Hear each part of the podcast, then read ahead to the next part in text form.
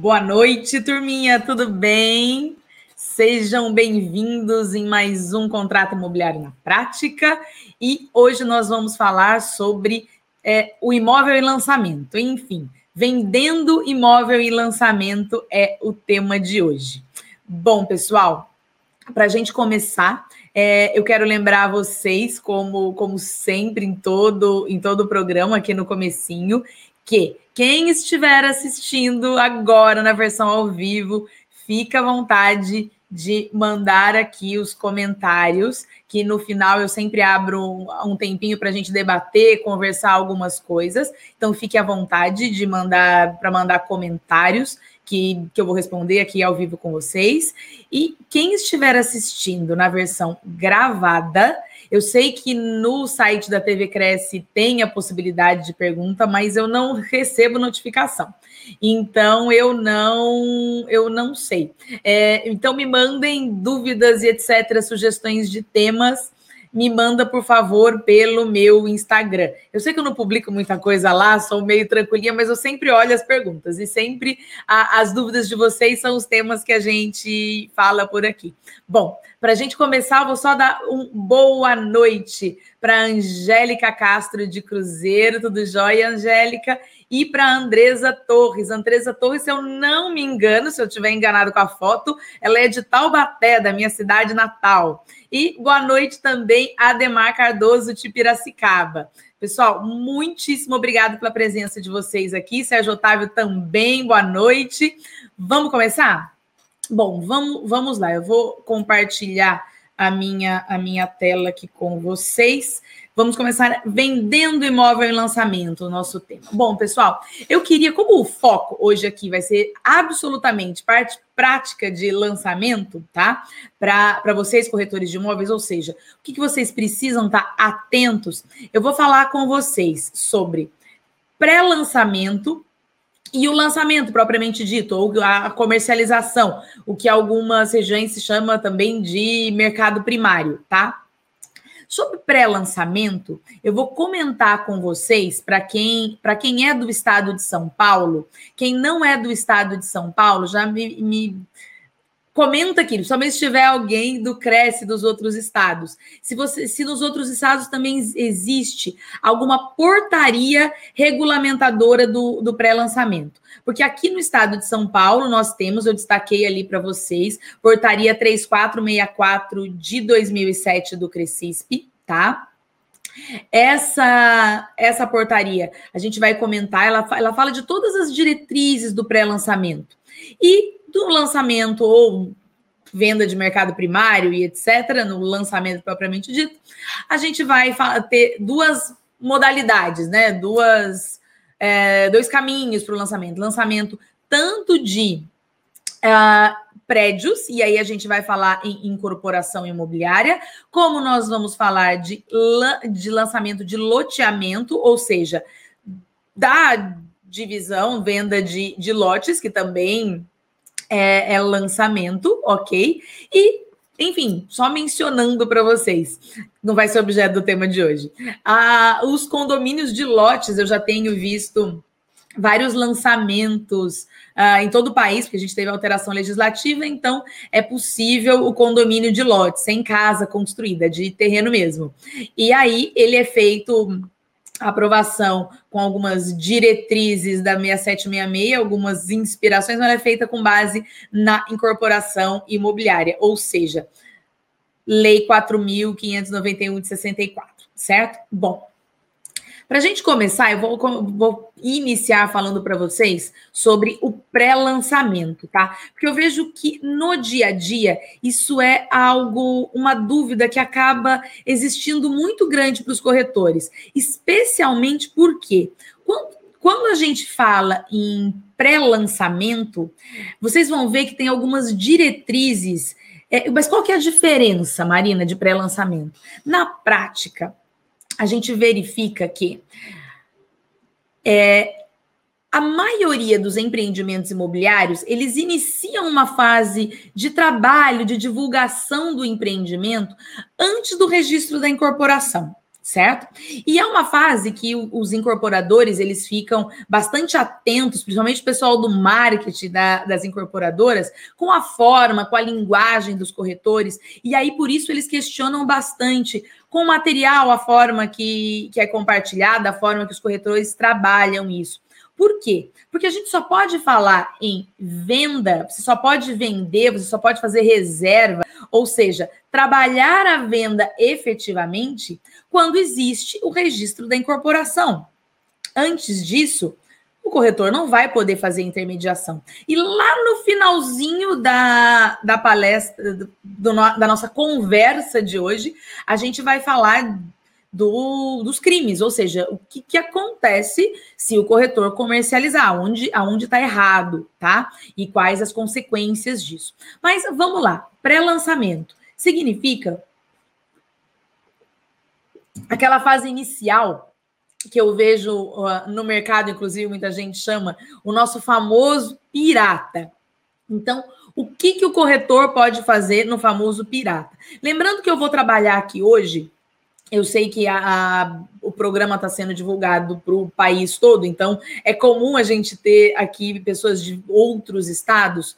Então, embora a, a portaria do, do Cresce, do Crescisp, né? Então, do Cresce de São Paulo, é, tem a, a, diretriz, eu não sei se nos outros estados também existe diretriz nesse sentido, mas o fato é que é uma interpretação de como trabalhar isso. Eu acho que a portaria é bastante clara, é bem esclarecedora. Então, mesmo que você esteja em em outro estado da federação e eventualmente essa portaria é, não disciplina o, o seu dia a dia, né? É claro que as diretrizes, a gente está falando de interpretação legal, ou seja, siga essas regras que vai estar tá tudo certinho, tá? Ou seja, é de São Paulo, mas se estiver no Rio, na Bahia e etc., pode seguir as regras que, que você vai estar tá, é, cumprindo todas as regras e exigências e etc. Bom, vamos lá. O que, que, a, o que, que essa portaria, basicamente, eu vou destaquei aqui, óbvio que quem tiver dúvida tem o um número, não precisa copiar, nem printar e etc. É só procurar na, na internet pelo número, você, você acha absolutamente muito fácil, tá? Mas enfim, basicamente ela fala o seguinte: que é vedada, eu não vou ler também todos os artigos, mas é, o objetivo dessa fase de, de pré-lançamento, né, ou lançamento futuro, você está se preparando para algo no futuro, é o que, que, é o básico disso? É vedada a prática de ato de negociação de unidade, certo? Ou seja, você não pode falar de unidade ainda, você não pode falar de reserva, você não pode falar de venda. E aí tem algo que é bastante interessante, se vocês vão me perguntar assim, mas, Marina, eu verifico, é muito comum a venda, acontece, etc. Às vezes, o que, o que, que acontece e que não está fora da, da legislação? É proibido você vender para o consumidor, certo? Porém, é comum também nessa, nessa fase de pré-lançamento, algumas incorporadoras, com o objetivo de impulsionar o negócio, de se capitalizar, é, eles verificarem, viabilizarem a comercialização de cotas do, do empreendimento. Mas nesse caso, ele vai estar, ele tem uma SCP, certo? Ou seja, tem uma ela tem uma, uma SPE que está finalizando a incorporação daquele empreendimento e etc. E ele quer eventualmente ele tem investidores que querem investir nesse produto. Esse investidor vai escolher a unidade? Não. Esse investidor ele vai eventualmente comprar cota daquela sociedade e ele vai ter participação em dividendos, certo? Então, isso é muito comum na fase de pré-lançamento e é um contrato diferenciado, pode, etc. Nós não vamos abordá-los, abordá-lo aqui diretamente, porque eventualmente não é o dia a dia do corretor de imóvel. Então, o corretor de imóvel, na grande maioria, ele não vai fazer intermediação dessa, dessas cotas. Pode acontecer? Eventualmente pode. O corretor ele tem investidores e apresenta para o incorporador. Mas aí a gente está falando de uma outra modalidade, certo? Nós estamos falando de investidores, venda à vista e não do consumidor final. Então, a negociação para o consumidor final ela é vedada, tá? Então, o, o, o contrato chamado uh, o compromisso de compra e venda, contrato de compra e venda, não pode. Reserva de unidade, pré-contrato, não pode. Então, bom, vamos lá. Vedada a prática do ato de negociação, tais como. E aqui a lei exemplifica o que, que, o que, que seria essa prática de ato de negociação. Recebimento prévio de valores, ou seja, cheque calção para reservar a unidade. Pode? Não pode. Em que momento, e isso é comum e etc. Posso fazer isso antes do lançamento? Posso, desde que a empresa, às vezes a empresa já está com o registro da incorporação, tá? E ela marcou o lançamento para o próximo dia 20, né? E aí ela, para aquecer o lançamento, tem a, a, a, as pastas, o que a gente chama de, no mercado de lançamento, cliente ouro, cliente prata, que é o que tem já a documentação apta, mais certinha, etc. Mas se você já tem o registro de corporação, tudo isso é válido. Então a gente tem um divisor de águas. Tá? O registro da incorporação ou o registro do loteamento. O que pode antes, o que pode depois. Aqui a gente está falando do o que vem antes do registro da incorporação. Então, antes do registro da incorporação, a gente não pode falar em reserva de unidade, não pode falar em pré-contrato ou promessa de pagamento, eu vou comprar alguma coisa dessa, dessa forma. Eu não posso falar de, de brinde ou qualquer promoção para que a pessoa venha a celebrar o contrato, certo? Ou seja, eu não posso falar nada que se relacione à palavra venda, tá? E aí é, é algo muito importante, alguns corretores, para a gente que trabalha no, no mercado imobiliário, que, que representa, às vezes, uma ou outra uh, imobiliária, os corretores falam assim, mas por que eu não posso divulgar o, no site da imobiliária um produto em pré-lançamento, em cadastro, etc. Simplesmente porque às vezes o site da imobiliária ele vem repleto, ele é voltado na grande maioria das vezes para o mercado de terceiros. Então tudo tem a palavra venda né? E você poderia estar tá induzindo a você olhar aquele site daquela forma que não está preparado para o site do produto, né? Ah, pode ter um, um site do produto de pré-lançamento? Pode, desde que você fale apenas em empreendimento futuro, que você dê essa conotação para o cliente, você está transparecendo, tá? Está demonstrando para ele que aquilo é algo que vai acontecer futuramente, não é realidade hoje. Inclusive, pode não acontecer, certo? Bom, então vamos lá. É, não pode ter reserva de unidade, os encartes publicitários não pode ter brinde, a gente já falou. Ah, Entende-se como pré-lançamento ou lançamento futuro qualquer ato por que tenha por objetivo pesquisar. Eu posso, eventualmente, é, abordar os clientes, explicar sobre o empreendimento futuro e, e falar para ele. É, aí, LGPD. Quem tem, quem tem dúvida sobre esse tema, a gente conversou em duas aulas, em dois dias de contrato na prática, nós falamos sobre LGPD. Foi bem legal.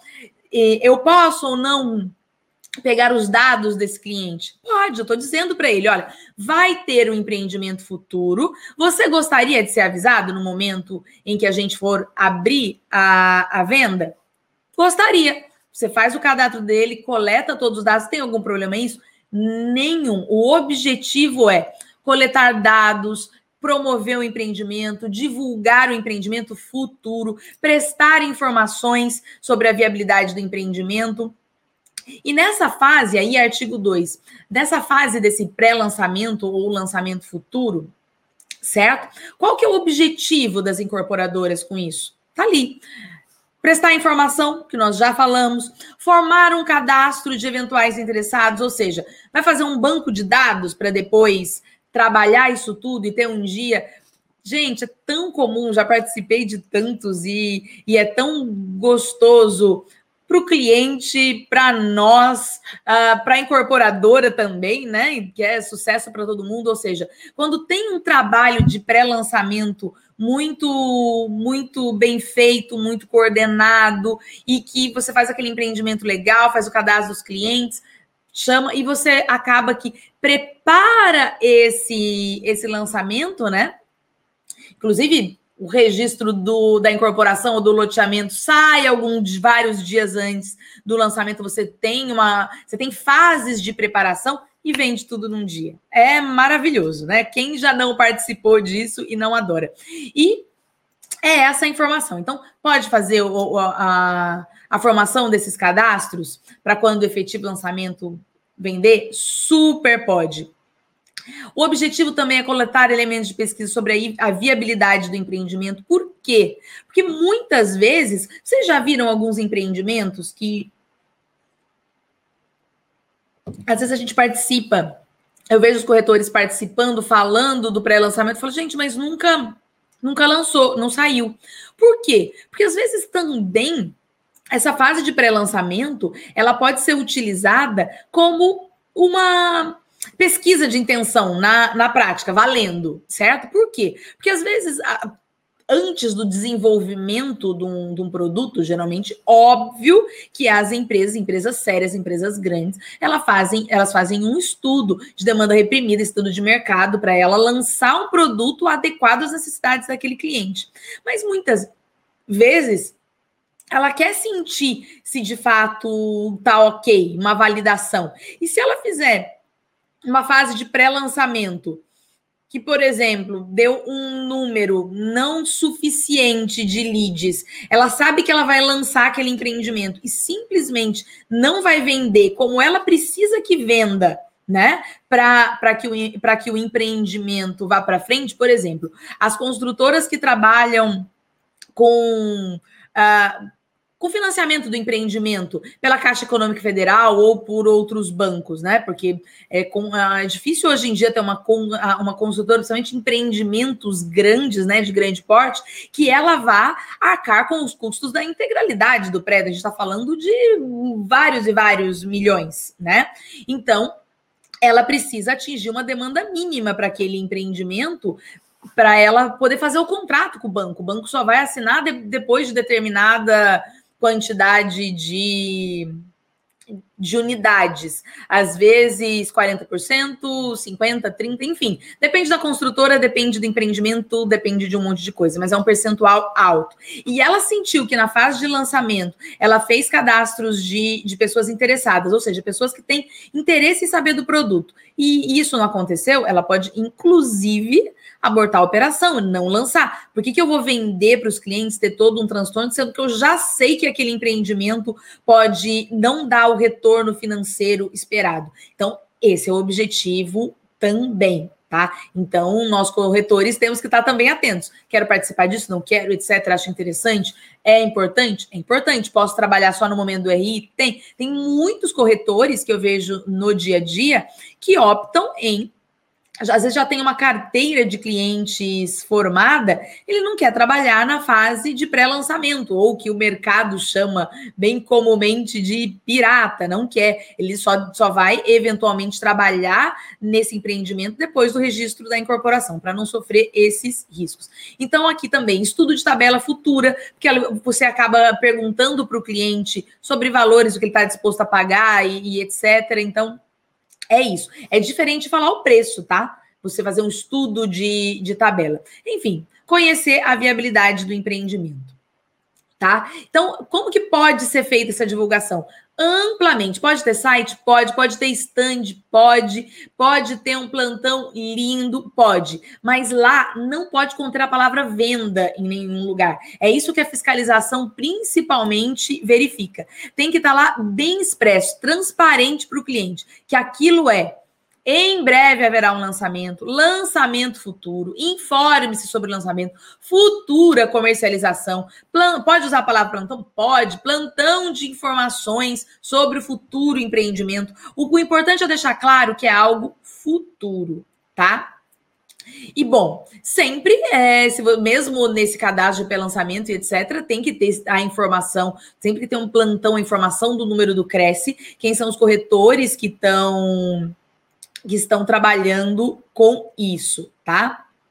Bom, é, e a não observância dessas informações, a gente vai verificar que, além de, de infração ética, que está ali no artigo 6, também vai ter uma infração criminal, tá? Vai ser o último slide do dia de hoje. A gente vai falar sobre isso.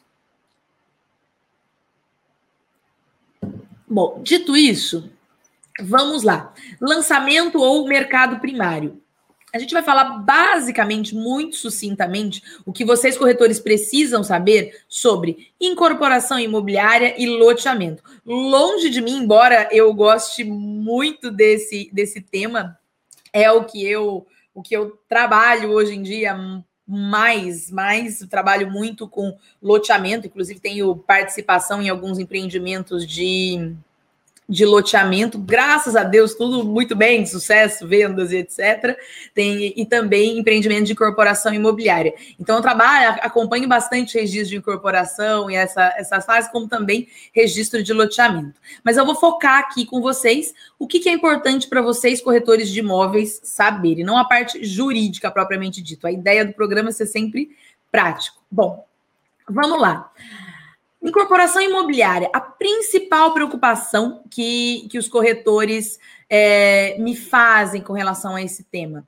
Preciso me preocupar com as certidões do incorporador, né? Porque a gente fala muito de, de certidão e os corretores que não estão habituados com o, com o mercado de lançamentos, principalmente o corretor que ele vem do, do mercado de terceiros, né, que está conhecendo o mercado de lançamentos, a primeira pergunta que, que às vezes nos é feita é: eu não vou tirar certidões porque ele está tão acostumado, e isso é muito, é muito importante, é muito bom que seja dessa forma, com relação às certidões, né? Eu não vou tirar certidões do, do incorporador e, e etc. Bom, é, no caso da incorporação imobiliária, e a gente, eu vou passar por, é, por essa informação, tanto da incorporação imobiliária quanto do loteamento, para vocês ficarem em paz com essa informação no, no coração de vocês, né? É, todos os documentos, eles são obtidos no momento do registro da incorporação ou do registro do loteamento. E esses documentos, eles são depositados em cartório, ou seja, você tem uma exigência legal bem grande, né? Então, a, o próprio o, o, cartório de registro de imóveis ele vai fazer essa, essa verificação detalhada para verificar qual a segurança do, do cliente final com relação a essa transação, com relação às, com relação às certidões, de maneira que, se eventualmente alguma certidão é, tiver algum apontamento, ele certamente vai pedir tudo aquilo que a gente conversa de mercado de terceiro, que eventualmente uma garantia e etc. Fazer o negócio se transformar em absolutamente seguro para o cliente, para o cliente comprador, é um papel que o, que o registro de imóveis vai fazer. Então, quando a gente fala em incorporação imobiliária, a gente vai estar sempre falando na lei 4.591 de 64. E aí, tem uma série de requisitos para gente fazer uma incorporação imobiliária que não convém para nós abordar este tema aqui, porque o, o foco do, na, do nosso estudo é outro, mas eu acho importante vocês saberem quais documentos vão estar lá. O que que o, o que documento que pede, que documento que é depositado, para você ter a paz no coração de que nesses empreendimentos você não vai precisar no lançamento pedir todas essas informações, porque elas já foram providenciadas. Inclusive, isso é tão comum, tá? Eu faço isso. Quem, quem já trabalhou em algum dos, dos empreendimentos que, que eu cuidei, uh, quando a gente tira todas as certidões, vai estar tá tudo negativo, tudo redondinho, né? Então eu costumo fazer uma, sabe aquela pasta preta de com, com várias folhas transparentes e etc. Eu pego toda a documentação, começo pela matrícula onde está o registro da incorporação, coloco a informação lá, pego todas as certidões, né? Coloco as certidões do, do incorporador lá nessa pasta. Por quê? Porque é muito comum o cliente estar tá na mesa de, de negócio, e isso é muito bom saber que acontece, ou seja, o, o consumidor ele está ele tá atento com, com as diretrizes, a importância de, de saber qual a legalidade do vendedor e etc. E ele vai pedir as certidões e etc. Então eu já deixo isso tudo prontinho. Porque quando o cliente pergunta eu, essa informação já está no, no stand de vendas, né? Quando tem plantões a mais, às vezes tem um stand principal, um eventual plantão, eu oriento a ter, gente, é só fazer cópia disso e deixar a pasta, porque isso é muito comum. Senta com o cliente e mostra, ó, tá vendo aqui? Tem todas as certidões, tá certinho, porque a gente já providenciou. E os clientes perguntam, mas você não precisa tirar tudo, não precisa arquivar, porque isso já está arquivado. Bom, vamos lá. O incorporador somente poderá negociar as unidades autônomas após ser arquivado no registro de imóveis os seguintes documentos. O que, que significa arquivar no registro de imóveis? Fazer o registro da incorporação. Só faz com, com esses documentos. Título de propriedade do documento nada mais é que a matrícula, ou seja, que a gente já pede lá quando, quando a gente fala em venda, mercado secundário, venda de terceiro, imóvel pronto certo? Certidões negativas de impostos federais, estaduais, municipais, protestos de, protestos de títulos, ações cíveis, criminais, ônus reais relativos ao imóveis, dos alienantes do terreno, ou seja, de quem vendeu o terreno para o incorporador lá atrás, para não ter risco de eventual fraude, lembra que a gente já conversou várias vezes sobre isso? E também do incorporador. Histórico dos títulos de propriedade dos últimos 20 anos. Aí aqui mas está falando de certidão, mas está ali. Projeto de construção, cálculo de áreas, o que é importante para a gente? Certidão negativa com a, com a Previdência Social, se, se o caso, minuta de futura convenção de condomínio, tá? Eu também deixo isso à vontade para quem quiser consultar essas informações, sempre oriento dessa forma. É, declaração, ah, eu destaquei aqui que é algo bem legal para comentar com vocês do registro da, da, da incorporação é, é possível, tá? Lembra que é, a gente acabou de falar no, no na fase de pré-lançamento que muitas vezes o incorporador ele ele usa a fase de pré-lançamento para também verificar a viabilidade. Se ele sentiu que ele aqueceu o caldeirão, né? Ele fez aquela divulgação para ter um empreendimento que vai vender. E chegou na fase de, de pré-lançamento simplesmente não tem movimento, não tem movimento. Ele sabe, ele tem esses números, essa técnica, ele investiu, então ele nem ele nem lança, né? Porque ele já sabe que vai dar problema. Mas a própria legislação, ela permite Aqui, ó, declaração expressa em que fixe se houve prazo de carência. É possível você colocar um prazo de carência na incorporação imobiliária, ou seja, você informar, olha, se eu, incorporador, isso para a segurança do, do incorporador, do, do empreendimento, que é algo muito sério. Se você não vende aquela quantidade de unidades, o empreendimento, às vezes, ele não. Ele tem dificuldade de sair do chão, né? Resumindo. Então, para evitar maiores problemas, a, a legislação também prevê a possibilidade da, de uma carência, numa desistência da incorporação, né? Então, é, se o incorporador ele, ele pode ou não colocar prazo de carência. O que, que significa isso? Olha, se em 60 dias eu não atingir a demanda mínima de tantos por cento de unidade, eu posso desistir do, do empreendimento. E aí eu vou ressarcir todo mundo, devolver o dinheiro, tem a forma que ele devolve os valores e acabou a incorporação sem prejuízo para ninguém, tá? Tá tudo bem, certo? Então, isso também é possível. Então, também para vocês, é, corretores de imóveis, às vezes você tem a sua, a sua carteira de clientes, né? E, e, eu já vi isso, isso acontecer na prática, aquele empreendimento que, que não foi, né? Ele não saiu no lançamento legal, ele tá lá sofrendo um pouquinho, e aí você continua lá, vendendo, vendendo, e às vezes vai gerar um transtorno para o cliente se você eventualmente vende uma ou duas unidades, e aí depois o cliente vai gerar essa expectativa da possibilidade de desistência da negociação. Então, você, enquanto corretor de imóveis, também tem que estar atento com essas possibilidades legais para ver até que ponto vale a pena trabalhar no empreendimento ou não certo? É, talvez os incorporadores, e aqui eu também é, invisto, tenho alguns empreendimentos, então não é muito legal estar tá falando isso, porque se, alguém, se, os, se alguns corretores pensarem nisso nos meus empreendimentos, eu confesso que eu vou chorar. Mas é, vocês, corretores de imóveis, têm que analisar eventualmente. É viável o empreendimento? Não, não é viável, porque tem essa possibilidade de desistência. E vai gerar um, um trauma no, no, no, cliente, não é uma sensação, é uma possibilidade legal, mas não é muito confortável. Então, um corretor é importante você saber que existe isso. Isso vem expresso. Se você pegar a matrícula, a, a onde está o registro da incorporação, vai estar tá lá escrito prazo de carência de tantos dias para ter tal desistência, etc, etc. Tá?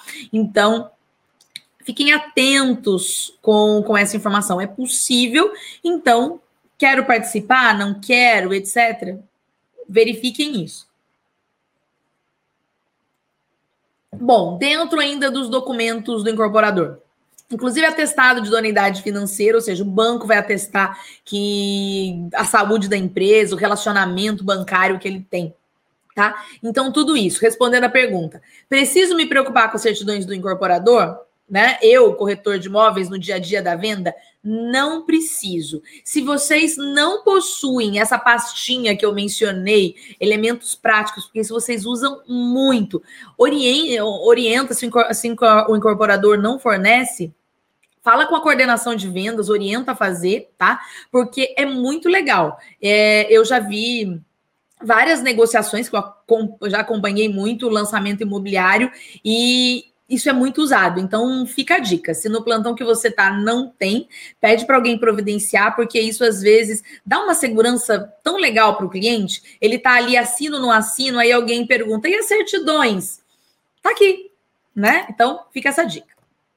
Também com relação ao loteador, mesma pergunta, tá? Preciso me preocupar com as certidões do loteador? Bom, a, a, tudo que todas as vezes que a gente fala de loteamento, a gente está falando da lei 6766 de 79, tá? E ela igualmente, aliás, a lei 6766, ela é muito mais criteriosa ainda do que do que a lei de incorporação, ambas seguras e etc, mas assim, ela é bastante criteriosa com relação aos documentos dos antecessores. Então, por exemplo, eu vou ali para o parágrafo primeiro, lá embaixo, tá? No finalzinho, o último amarelinho que eu coloquei lá. Devendo elas serem extraídas em nome daqueles no, nos mencionados períodos que tenham sido titulares de direitos reais. Ou seja, todas essas certidões que a gente está falando, que é tudo que a gente já tira para negociação de terceiro, vai tirar isso e muito mais do, do loteador, você vai pegar de todos os antecessores no titular, nos titulares, ou seja, o loteador, o vendedor anterior, no prazo de 10 anos. Então, por exemplo, se uma pessoa vendeu, vendeu para outra e tem lá na, na cadeia de antecessores é, desse imóvel uh, três pessoas, certo? Ou herdeiros, etc., vai tirar de todo mundo todas as certidões. Então eu destaquei aqui ali para vocês só para lembrar. Matrícula vai precisar, histórico dos títulos de propriedade, isso e muito mais, tá? Certidões negativas, os tributos federais, estaduais e municipais, ações reais, ações penais, cartórios de protesto, a, a pessoais relativas ao loteador, enfim, penais do loteador, vai tirar todos esses documentos. Ou seja, no loteamento, estou no lançamento, preciso me preocupar com as certidões, né? Não, você não precisa tirar todas as certidões, porque elas já foram obtidas. O oficial registrador já se preocupou com isso, ele fez todo toda essa análise e isso foi depositado em cartório. É, tem um, um outro uh, exemplo ali que eu queria comentar um pouquinho com vocês. Também fica depositado no, no cartório um exemplar do contrato pra, padrão de promessa, promessa de venda, tá? O que, que significa isso? Tanto na incorporação como no, no, loteamento, hoje tem, pelo menos aqui em São Paulo, algumas diretrizes, já não é obrigatório que a gente junte o, o, contrato na incorporação imobiliária, embora exista um contrato padrão. E quando a gente fala na no loteamento, a gente deposita esse, esse modelo desse contrato, ou seja, o contrato que vai utilizar com os clientes. Porém, tem uma, uma curiosidade que é bem interessante. É, esse modelo de contrato ele preenche alguns requisitos que a Lei 6766 ela estabelece, tá? Que não, que olha de quando é a lei de 79. Lembra que eu comentei com vocês a semana passada nós falamos sobre alienação fiduciária e eu disse que na prática loteamento é sempre financiamento com ah, Agora a Caixa está tendo produlote, mas eu ainda não vi muitas empresas utilizarem na prática, está começando. Então, a maioria dos financiamentos de loteamento é, são com o loteador diretamente. Você vai fazer um contrato é, entre particulares, né? Com a a alienação fiduciária, que não vai ser esse contrato que eu estou falando aqui. Então, pode eventualmente ser diferente o contrato? Sim, geralmente o contrato de alienação fiduciária ele vai ser diferente. Mas esse contrato ele vai ter que preencher todos os requisitos. Tem uma lei, eu esqueci o número agora, gente, que é a, lei que modificou várias, é, que falava do distrato, a, regulamentou todas as questões de rescisão. Acho que eu vou fazer, inclusive, um dia para a gente conversar sobre isso, para vocês orientarem melhor o cliente. Mas todos aqueles requisitos, consumidor, que tem nessa lei e etc., tem que estar tá no, no contrato e as cláusulas de alienação fiduciária, certo? Bom, vamos lá. Corretor de imóveis de lançamento. Marina, eu quero trabalhar com lançamentos para eu ser um corretor preparado. Eu quero estar preparado para atender o, o, cliente. Você já me disse que eu não preciso me preocupar com as certidões, nesse caso, porque já foram ali no momento do lançamento, que elas já foram providenciadas. Mas vamos lá, o que, que eu preciso ter em mãos? Então, isso não tem nada de legislação e etc. Minha dica para vocês, tá? Para vocês estarem preparados para uma venda de lançamento. Porque assim, eu verifico no, no, no, dia a dia, às vezes, se vocês não estão preparados, não têm a, a não estão com os, com os documentos uh, todos em mãos, às vezes vocês podem perder uma venda. Num... A negociação ela não sai redonda. É tão gostoso a gente não apenas a gente que atende o cliente na, ali na mesa de atendimento, como para nós, né? Todos nós somos clientes também, para nós enquanto clientes, quando a gente tem uma dúvida e a pessoa tem a informação na mão para já sanar toda essa informação, dá tanta segurança. A, a probabilidade de, de uma negociação, de se sentir tranquilo, quando eu falo, quando eu mencionei para vocês essa bastinha, né? Inclusive com as certidões todas lá. O cliente fez a pergunta: olha, tem as certidões, um minutinho só, vou providenciar.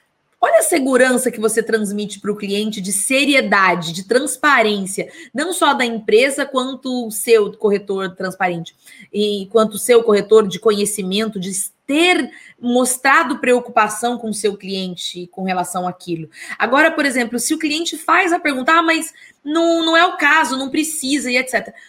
Gente, é tão mais simples você mostrar e dar transparência, segurança, que falar que, que não precisa. Gera uma insegurança, né? Quando não e não precisa, etc, etc.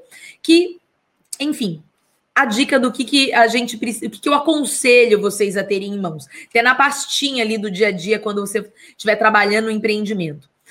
Cópia da matrícula do empreendimento. Quando eu falo da matrícula do empreendimento, aquela que contenha o registro da incorporação, o registro do loteamento. Vai estar tá lá, R alguma coisa e etc. Aliás, falando em registro da incorporação, todas as vezes que houver qualquer divulgação em empreendimento de, em lançamento, é obrigatório a transparência para o cliente no seguinte sentido: é, informar o número do registro da incorporação, informar o número do registro do loteamento. É o R2 da matrícula 235 do primeiro registro de imóveis da cidade X, certo?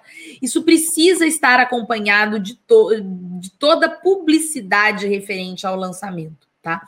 É, eu estou mencionando isso para vocês e eu gostaria até que muitos incorporadores, por favor, assistam e entendam isso. Isso é um direito do cliente. Lembra que eu falei da pasta da transparência? Se está lá na pasta, o, o corretor não pode ter essa matrícula. Gente, não só pode, como deve. Aliás, qualquer um, isso é um documento público, pode tirar se eventualmente você sentir que. Eu, no meu dia a dia, eu peço para os corretores sempre que vai fazer algum cadastro de empreendimento de lançamento no nosso, no nosso site para divulgação, eu falo, primeira coisa, se não tem registro da incorporação, esquece, né?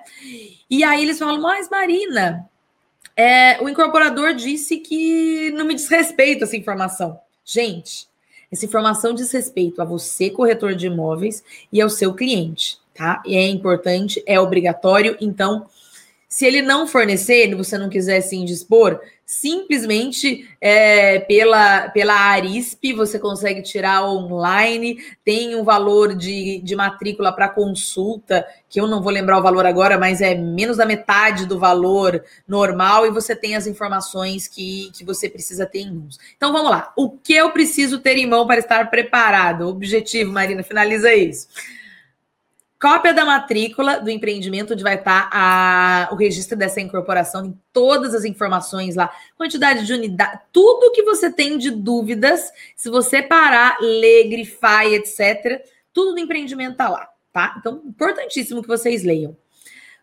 Plantas baixas ou alguma informação de metragem do lote, a implantação, que seria aquela planta grande mostrando o que, que vai ser em cada lugar. Também é muito legal você ter isso, porque é uma dúvida que sempre surge. Você vai precisar para atendimento do seu cliente, então é importante que você tenha eventuais cartilhas técnicas quando os incorporadores fornecem. Tem algumas cartilhas técnicas que eu acho espetaculares. No final tem é, dúvidas frequentes, perguntas e respostas. É muito legal isso para porque o incorporador já prepara você, corretor de imóveis, para as dúvidas que o cliente venha ter. Então, super legal quando tem cartilha técnica, esteja com ela à mão. Memorial descritivo, gente é importante. É, geralmente, essa informação, memorial descritivo e etc., ele vai vir lá para o cliente assinar, né? No momento em que ele, em que ele está assina, assinando o contrato padrão, vai vir o memorial descritivo. O que, que contém isso? Se for prédio, ou mesmo se for loteamento, o que, que vai ser entregue a mais? As áreas vão ser entregues decoradas? Ah, vai ser decorada. Mas vai ser no padrão das fotos? O ideal é que seja o mais próximo possível, né? Porém, o incorporador ele pode mencionar que, olha, a, as áreas vão ser decoradas conforme memorial de memorial descritivo ou das informações que consta, consta na, na, cartilha técnica do empreendimento. Então, o que, que vai conter? Que jeito que vai ser entregue essa, essa área sei lá, gourmet que vai ser entregue decorada, mas com geladeira e fogão, ou todo mundo vai ter que comprar depois. Isso é algo bem interessante. São perguntas do dia a dia do, do seu cliente e que às vezes você não lembrou de, de perguntar, né? Você foi lá no, no meeting de apresentação, onde o incorporador, o loteador explicou detalhadamente para o produto e você esqueceu desse detalhe. Tendo essas informações em mãos, você não deixa de responder o cliente. No máximo, você vai falar assim: Deixa eu dar uma olhadinha para eu falar para você com certeza, para eu não não confundir, porque eu estava trabalhando em outro produto também, então são tantos produtos, vai que eu me confunda. Olha que, que saída interessante. Bom, ter sempre as informações de tabela de vendas em mãos atualizada, espelho de vendas, saber, saber a unidade, isso aí geralmente vai estar online. O incorporador, na grande maioria das vezes hoje em dia, vai passar um um acesso para que vocês consultem ou vai estar disponível em algum lugar do, do plantão em, em alguns momentos, tá? E também eu coloquei destacado ali para vocês, eu acho assim fundamental. Eu sei que a maioria hoje da, das incorporadoras às vezes tem uma pessoa é, jurídico, inclusive, que, que assina o contrato com o cliente. Por quê? Porque às vezes tem algumas perguntas mais técnicas, né? E a pessoa está lá preparada para esclarecer para o cliente com transparência. Mas eu acho que o corretor, quando ele leu a minuta do contrato, inclusive discute com essa próprio, é, tira as dúvidas com esse. É, é com essa representante do incorporador, que geralmente às vezes assina os contratos, de todas essas, essas informações. Por quê? Porque isso mostra o quanto você está preparado, isso gera segurança para o cliente é, finalizar com você, para ele sair feliz com a negociação, ele sai feliz, seguro. Então, eu acho fundamental você ter também a minuta do contrato e ler a minuta do contrato, entender. Porque se eventualmente preciso saber de todas as cláusulas jurídicas, não, você não é advogado. Cada, cada um tem a sua função, né? Advogado a função dele, o corretor a função dele. Porém, em alguns momentos, a profissão.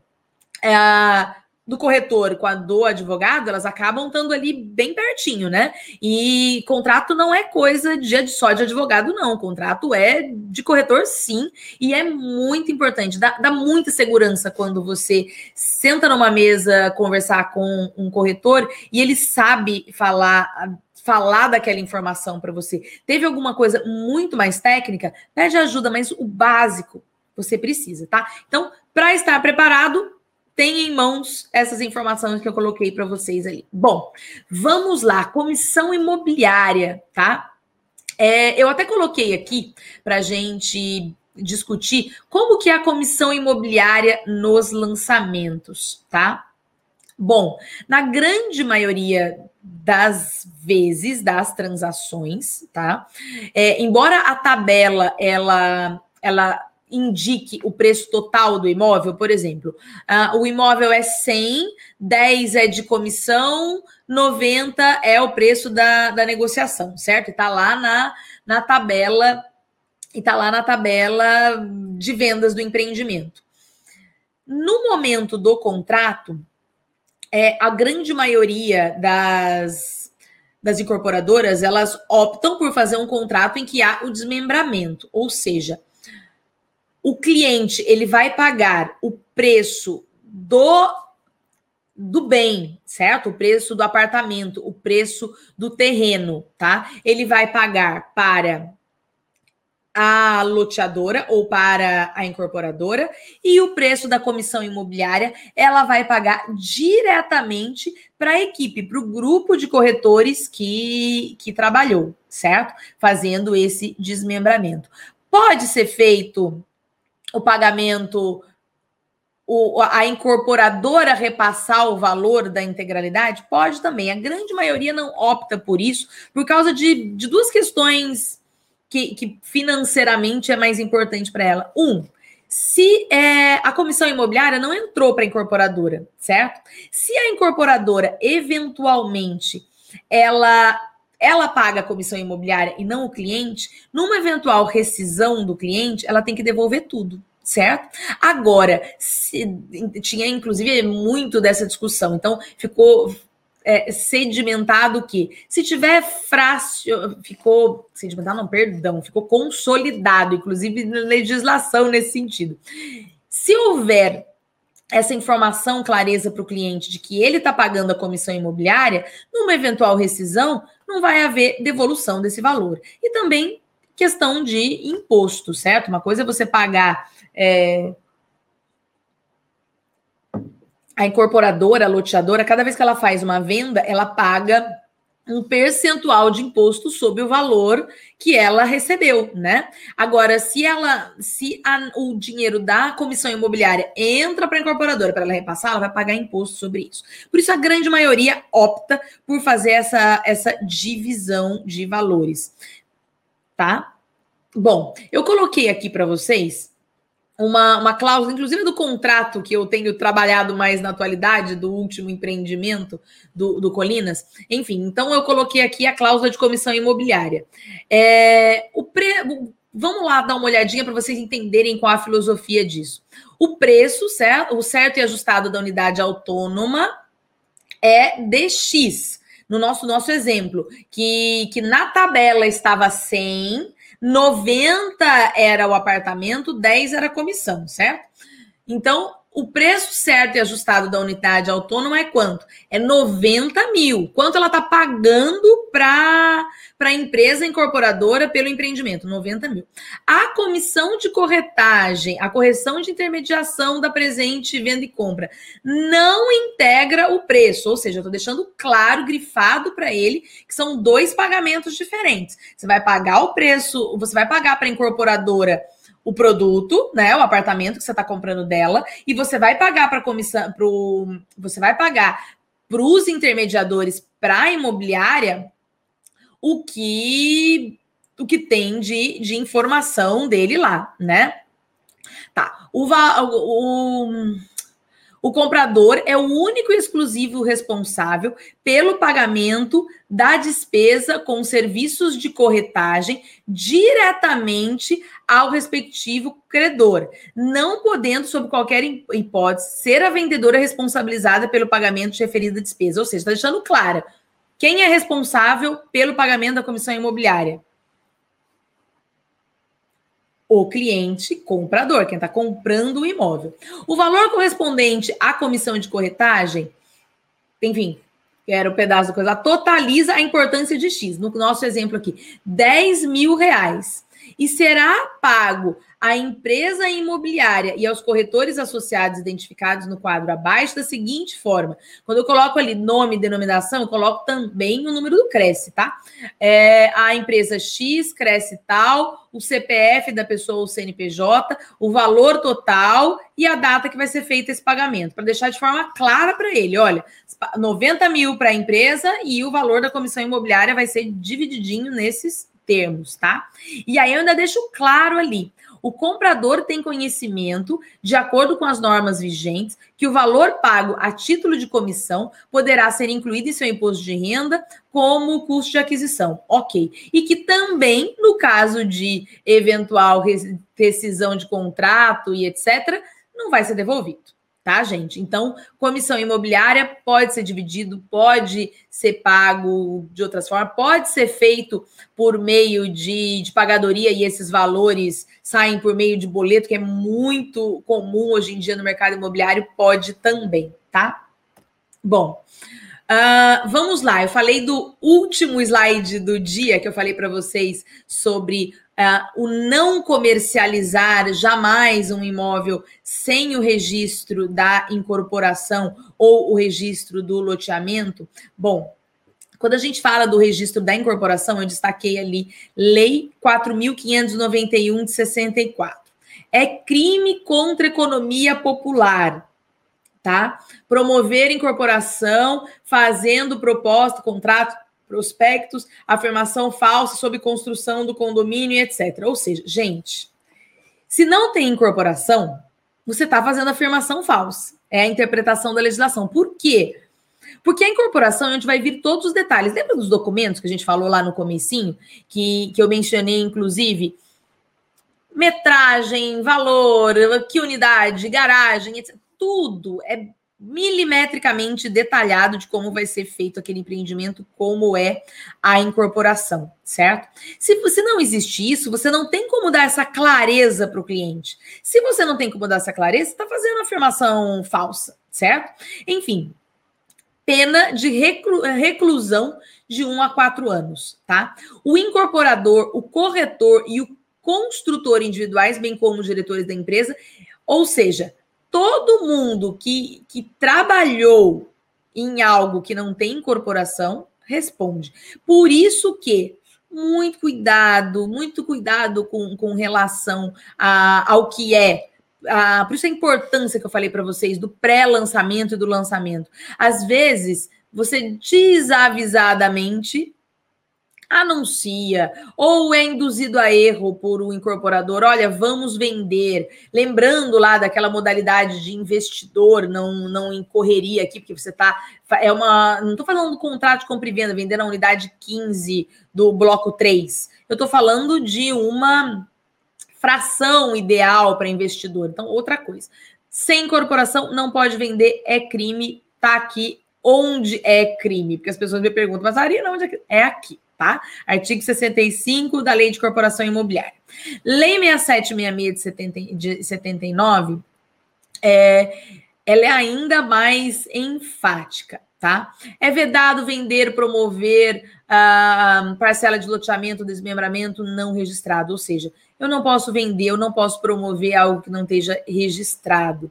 Se o lotador in, integra grupo econômico, ou seja, se você está vendendo sem o, registro do loteamento e você tem outras empresas conexas, conexas, outras SPS, etc., outras negociações, outros. Olha, eu tenho uma incorporadora, mas eu tenho uma loteadora também, e a loteadora faz assim.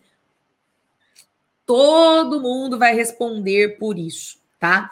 É, tem, eu, eu vi uma uma jurisprudência que eu não coloquei aqui para vocês, mas porque eu uso geralmente ela quando, quando eu, o, o público, né, quem está me ouvindo, são, são advogados. Porque às vezes os advogados você não estou vendendo, eu só fiz o contrato, agora eu não assinei nada e etc.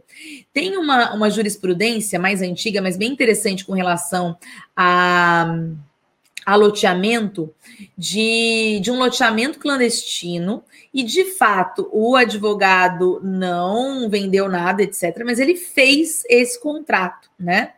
E eu acho que tinha alguma marca d'água do escritório no contrato, acho que foi isso a jurisprudência. Enfim, comprovar a conexão desse advogado também. Ele fez o contrato para essa informação. Gente, o advogado foi responsabilizado solidariamente com relação às questões do empreendimento, né? Ou, ou seja, responsabilizado para indenizar. E no caso do, do loteamento é um pouquinho mais, mais sério, porque você vendeu, às vezes, da incorporação, tem a venda e você faz a devolução dos valores, é mais simples. Mas o loteamento simplesmente não tem infraestrutura e etc. E as pessoas dividiram um pedacinho lá e estão lá. E aí a condenação é em fazer as obras de infraestrutura. E as obras de infraestrutura de loteamento são caríssimas, né? E todo mundo responde, e todo mundo responde criminalmente por isso, e tem bloqueio de bens, e tem. Então, assim, corretores, por favor, não vale a pena, é arriscadíssimo. A, a quantidade de, de processos que eu já vi nesse sentido eles são grandes e as condenações, principalmente de loteamentos, é, elas são bem rígidas, tá? De incorporação também, sim, sempre são rígidas nos dois casos, mas de, lotea, de loteamento é mais difícil você reverter o que fez errado, né? Então, o que foi feito, o, a incorporação, se ela não acontece, você consegue devolver o dinheiro, etc. O prejuízo é menor. Agora, no loteamento, a pessoa está lá, você vai ter que. Uma coisa é devolver o valor, outra coisa é implantar as obras de infraestrutura. Complicado, né? Então, tá ali reclusão de um a quatro anos nos dois casos, tá? Ou seja, é sério, atenção com esse item. Bom, pessoal, muitíssimo obrigada pelas perguntas de, de hoje. Boa noite para todos vocês. Aliás, vou dar aproveitar o meu boa noite para todo mundo que tá aqui. Boa noite, Emerson Aguiar, de Brumadinho, Minas Gerais. Emerson, depois conta para gente se no, no Cresce de Minas Gerais existe alguma portaria, alguma coisa que discipline os contratos de, de pré-lançamento, tá? Júnior Paulista, boa noite. Angélica Castro. Ah, isso mesmo, Angélica, você colocou que a gente chama de pirata. Isso mesmo, também conheço como pirata. o pré-lançamento. Dani Dias, boa noite. Raí Alencar, boa noite, boa noite. Pessoal, muitíssimo obrigada pela participação de vocês. Foi ótimo mais um dia aqui, a gente conversar e etc. Bom, uh, aguardo vocês na próxima terça-feira, neste mesmo horário, oito e meia da noite, em mais um contrato imobiliário na prática. Lembrando, Felipe já colocou ali para nós, uh, em caso de dúvidas, quem tiver outras dúvidas, tá aqui o meu Instagram, tá bom? Pessoal, tchauzinho, boa noite.